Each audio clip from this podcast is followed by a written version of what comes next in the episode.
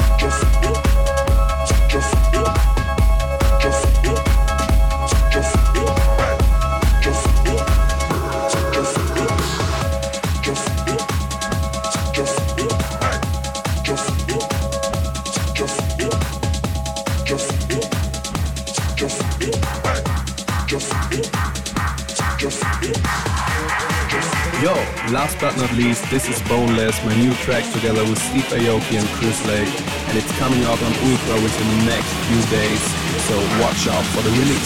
This is Bonus.